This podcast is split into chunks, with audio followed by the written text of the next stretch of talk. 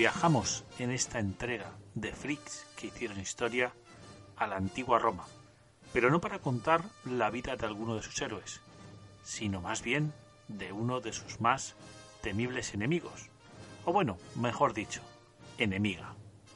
Estamos en la época del emperador Nerón, más o menos en el 60 después de Cristo, y acompañaremos a Boudica, también llamada Boadicea en su forma latina, la indómita reina de los Icenos, azote de las legiones romanas y hoy nuestra protagonista.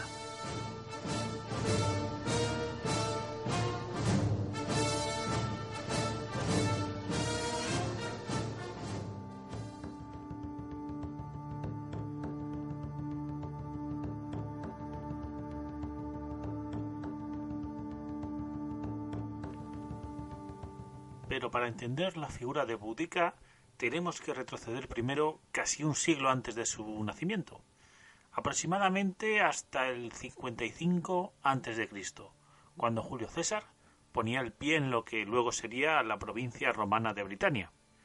Las dos legiones que llevó con él, la séptima y la décima, además de ochenta barcos, formaban un contingente militar excepcional, que en las primeras semanas no se encontraría con problemas para eliminar la resistencia de las tribus locales. Aún sin su caballería y las tropas de refuerzo que venían también, la campaña para Julio César se presentaba bastante fácil, pero, como le pasaría años después a la Armada Invencible española, una enorme tempestad complicó sus planes, y todo el contingente que venía por el Canal de la Mancha tuvo que darse la vuelta para volver de nuevo a la Galia. Julio César, sin abastecimiento y a pesar de no haber sido derrotado, tuvo que embarcar a sus soldados y marcharse de las islas británicas. César volvería un año después, mucho mejor preparado y esta vez sí conquistaría y romanizaría buena parte de Britania. Pero el proceso realmente se culminaría en el 43 después de Cristo, durante el mandato del emperador Claudio, quien fue el que obtuvo la pleitesía de las tribus británicas más destacadas, relegando a los rebeldes al frío norte escocés y a la zona también del norte de Gales, desde donde plantearían la resistencia. Entretanto, en el año 30 después de Cristo es cuando llega al mundo Boudica, en el seno de la tribu Icena, que ocupaba más o menos la región de la Anglia del Este, actualmente esto corresponde a los condados de Norfolk y Suffolk en Inglaterra, una situación más o menos aislada que le permitía a los paisanos de nuestra protagonista una cierta independencia del Imperio romano. Según algunos historiadores, como Bonnie S. Anderson, Boudica era una mujer de comprensión fuerte, voz áspera y cabello rojizo que le llegaba hasta las rodillas. Poco se sabe de su infancia, más allá de que le pilló con apenas doce años la victoria del emperador Claudio, y con apenas eh, otros pocos más, con dieciocho, se casaría con Prasutago, el rey de la tribu Icena, convirtiéndose así en reina consorte. Prasutago era, además de rey, un personaje tremendamente rico y poseía una enorme fortuna con la que intentó por todos los medios garantizar un futuro acomodado para Boudica y las dos hijas que tuvo con ella. Y esto pues no era algo muy común en esa época, debido a la organización que regía en Britania. Los britanos rendían cuentas políticas a un presidente y económicas al procurador imperial. Según los historiadores, la precariedad en la que se encontraban algunas tribus era tal que en no pocos corrillos se oía comentar algo, pues algo como esto. Antiguamente solo estábamos sometidos a un rey, mas ahora estamos bajo el imperio de dos tiranos, el presidente, que insulta a nuestras personas, y el intendente, que se apodera de nuestros bienes.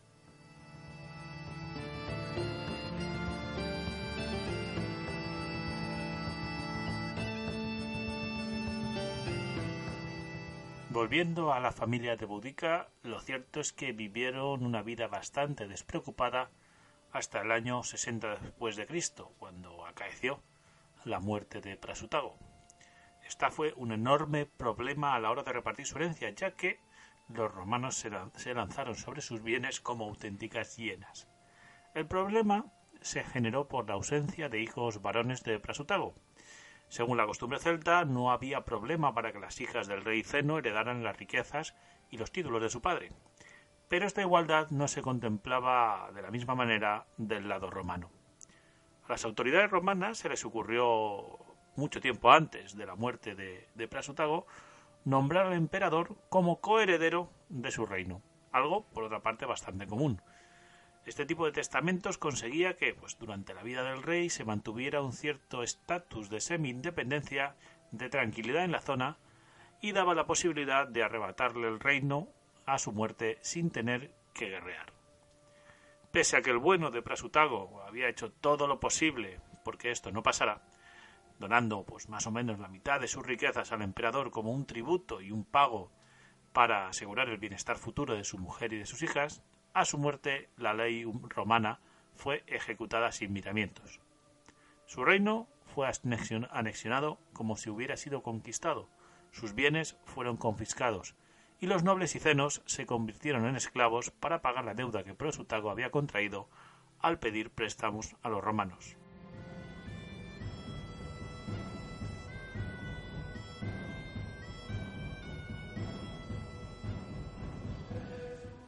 El que perpetró este robo fue el procurador romano Cato Deciano, quien no tuvo problemas en enviar a sus soldados para masacrar a la tribu de Budica y de paso pues ya pues quedarse con su dinero y sus tierras. En este primer encuentro los romanos arrasaron el pueblo de nuestra protagonista, quemaron casas, pasaron a cuchillo a cualquiera, violaron y mataron a las mujeres, en definitiva, todos los horrores que se os puedan ocurrir en una contienda de la época. Como relata el historiador Maggio, los latinos se, ensañaron especialmente con Boudica y sus hijas, creyendo que al ser la familia real de, de la tribu de los Icenos, servirían de ejemplo para atemorizar a sus súbditos. La horrorizada reina, además de sufrirlo en sus propias carnes, tuvo que ver cómo los soldados azotaban y violaban a sus hijas, sentimiento que a la postre la llevaría a desatar su ira y tomar las armas y es que una vez se marcharon los soldados de Cato Deciano, los icenos, se aliaron con tribus vecinas como los trinovantes y eligieron a Boudica como su líder. Dion Casio, el historiador, dice que Boudica, liberando una liebre de entre los pliegues de su ropa e interpretando la dirección en que corría, invocó a Andraste, la diosa britana de la victoria, y juró tomarse venganza. Desde ese momento, su único objetivo en la vida sería la guerra contra los romanos y la aniquilación de cuantos tuviera la oportunidad de matar.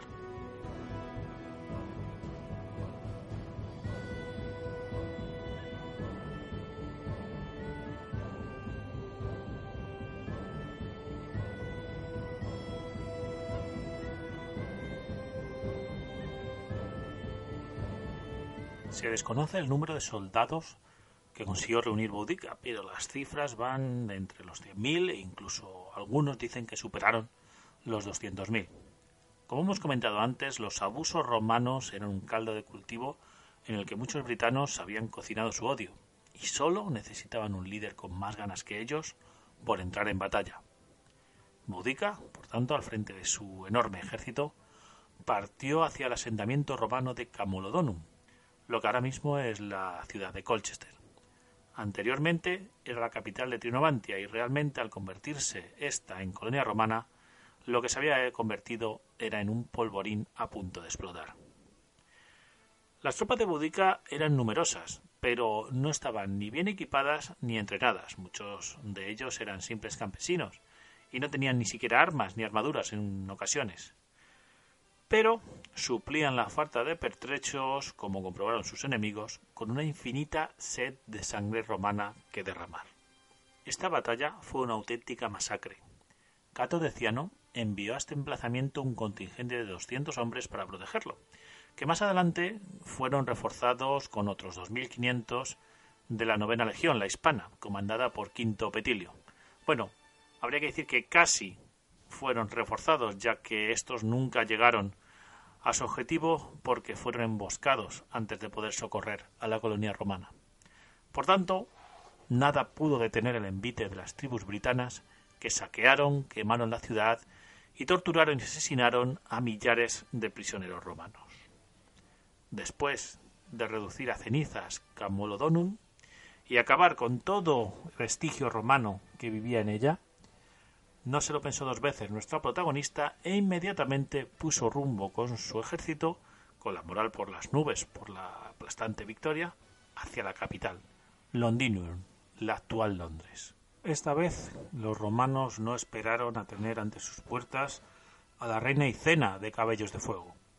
Como si se tratara de la llegada de la reencarnación de una de las furias de la mitología romana, los altos funcionarios, patricios y clase adinerada, incluyendo al infame Cato de Ciano que cruzó el Canal de la Mancha hacia la Galia, recogieron sus pertenencias y salieron a la carrera, espoleados por el pánico de la masacre de Camulodón.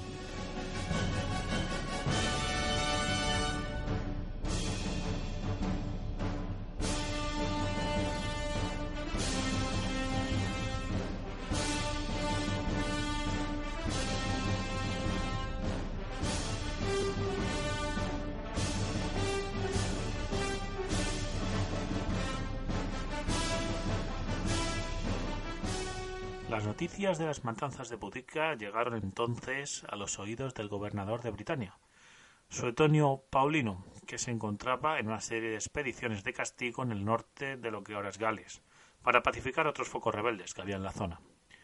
Según cuentan los anales de la historia, puso inmediatamente rumbo a Londinium y llegó antes que, que las huestes de Boudica. Sin embargo, al inspeccionar las fortificaciones, declaró que la ciudad no podría ser defendida ante el ejército iceno y se marchó, dejando a los habitantes de Londinium a su suerte, que no parecía precisamente que fuera demasiado buena. Aquellos que podían portar un arma se enrolaron en las legiones de Paulino, dejando niños, mujeres, ancianos y enfermos a merced de la cruenta venganza de Boudica y su ejército.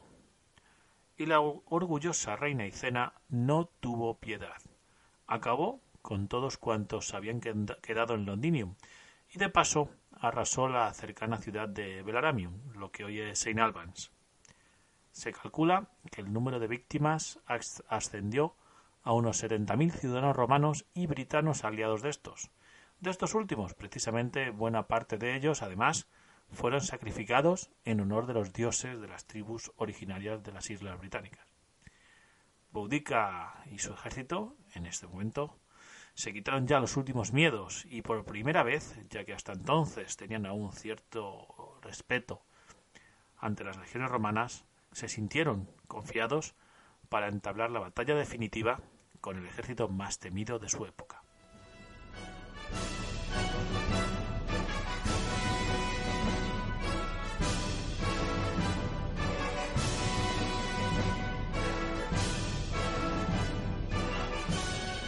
Pero esto no fue algo que ocurrió de manera inmediata. Pasaron realmente varias semanas en las que se calcula que Boudica y sus tropas siguieron con su sangrienta batalla, acabando con los tres principales asentamientos romanos cerca de la capital y sumando otros 80.000 ciudadanos romanos a los que ya habían pasado a espada y fuego. Suetonio, que no es que le tuviera miedo a Boudica, aunque quizás ya algo de respeto, decidió que había sido suficiente y que era el momento de plantar cara a los rebeldes, para lo que elegiría cuidadosamente el terreno donde se iba a enfrentar a la indómita reina de los Icenos. Si bien se sitúa el enfrentamiento entre Suetonio y Budica siempre al noroeste de Londres, entre lo que era la antigua Londinium y Viroconium, hay disensión entre los historiadores sobre el lugar exacto de la batalla, unos lo enclavan en la zona de lo que actualmente es la localidad de Rochester, mientras que otros lo llevan a Manchester. Ambos pueblos distan entre sí unos 80 kilómetros y fueron zona de asentamiento romano. Y además, en sus alrededores se reúnen las condiciones que Suetonio buscó para la batalla. El gobernador romano parece que se inspiró en la batalla de las Termópilas, donde Leónidas y sus espartanos resistieron hasta el fin ante los persas de Jerjes. Buscó un paraje en el que hubiera una llanura rodeada de bosques y a la que se accedería a través de unos estrechos senderos, lo que permitió a Suetonio una ventaja estratégica vital. Boudica no podría flanquear a sus experimentados legionarios ni rodearlos, a pesar de contar con superioridad numérica. Y es que los números estaban de parte de los bárbaros. Unos 10.000 legionarios se enfrentaron a los más de 100.000, o como hemos dicho antes, incluso dicen que 200.000 soldados de Boudica. Pero la táctica, la situación y la experiencia de Suetonio en el campo de batalla pudo más que el ardor guerrero de Boudica y sus huestes.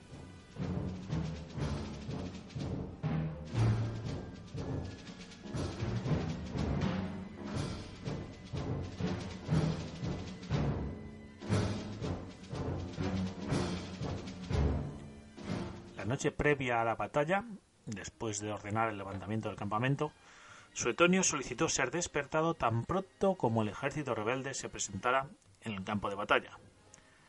Al llegar Boudica y sus tropas, las legiones romanas se formaron en filas de siete soldados de fondo, con sus escudos, espadas y lanzas, dos por cada soldado. Fue en este momento cuando Suetonio vio que en el campo enemigo los carros de transporte y las familias de los guerreros habían sido colocadas detrás de los combatientes, un error fatal por parte de los britones que el astuto general romano supo aprovechar. Cuando la infantería britana atacó, las disciplinadas formaciones romanas hicieron caer sobre ellos una lluvia de lanzas que diezmó sus primeras líneas, formadas eh, muchas de ellas por soldados sin armadura. Esto sumió en la confusión a los britanos e hizo que retrocedieran, perdiendo así la iniciativa del ataque, mientras el campo de batalla se empezaba a sembrar de muertos. Suetonio entonces ordenó a sus soldados avanzar, pasos lento pero sostenido, en una línea en forma de sierra dentada, cubriendo sus flancos con sus escudos. Al verlos venir, los guerreros de Búdica volvieron a cargar, encajonándose entre los dientes de las filas romanas. Los legionarios de la primera hilera, defendidos por los escudos, atravesaron con sus espadas a centenares de atacantes sin apenas recibir daño. Al cabo de cuatro o cinco minutos de combate, a una señal de sus oficiales, dejaban el puesto en el que estaban para colocarse en la última posición. Esto permitía entrar en combate a soldados frescos y recuperar fuerzas a los que habían peleado. La maquinaria bélica romana mostraba así todo el potencial que tenía de destrucción. La masacre, como podéis imaginar, fue total, y al no poder perforar la formación enemiga, los britanos entraron en pánico y comenzaron a retroceder aplastándose unos a otros mientras los romanos seguían con su avance implacablemente. Y aquí es donde el error que detectó Suetonio fue la perdición definitiva de Boudica y las tribus britonas. En su desesperación por huir, los britanos no solo empujaron a los guerreros que avanzaban detrás de ellos, sino también a las mujeres, niños y ancianos que aguardaban el desenlace de la batalla cerca de los carros los romanos no tuvieron piedad, ni siquiera de mujeres embarazadas y niños, y durante horas se dedicaron a masacrar a los heridos y a perseguir a los que habían logrado traspasar la línea de los carromatos. Cerca de unos ochenta mil hombres murieron en la batalla y buena parte de los restantes fue hecho prisionero y los menos consiguieron huir para salvar la vida. De Budica no se supo nada más después de esta batalla. Pero eso no quiere decir que su final no fuera de leyenda.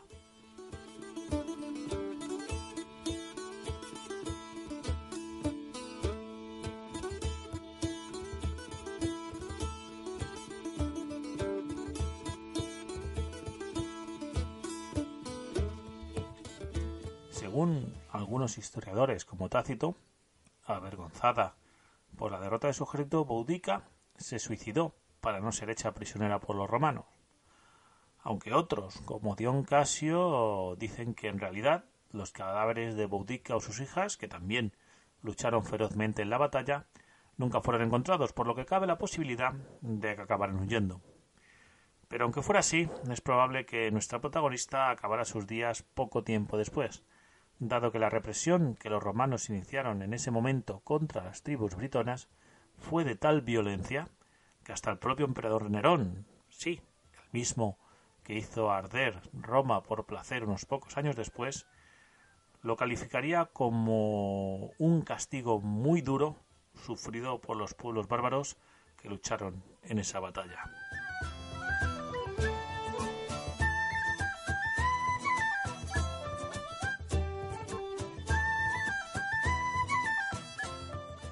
Durante muchos años la figura de Boudica estuvo prácticamente olvidada.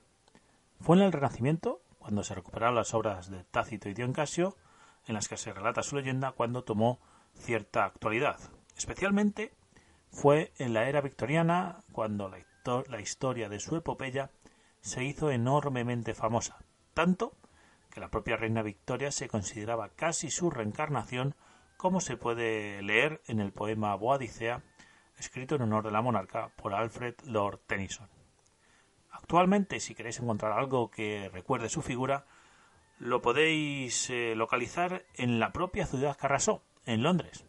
Allí hay una estatua de Boudica y de sus hijas muy cerca del puente de Westminster y del Parlamento británico, instalada en 1905. Pese a estar dirigiendo un anacrónico carro de combate con guadañas en las ruedas, más típico del imperio persa que de uno britón, se puede leer una inscripción de dos versos de un poema que le dedicó Cowper a modo de homenaje a sus hazañas. Y dice así, regiones que el César nunca conoció, tus herederos dominarán.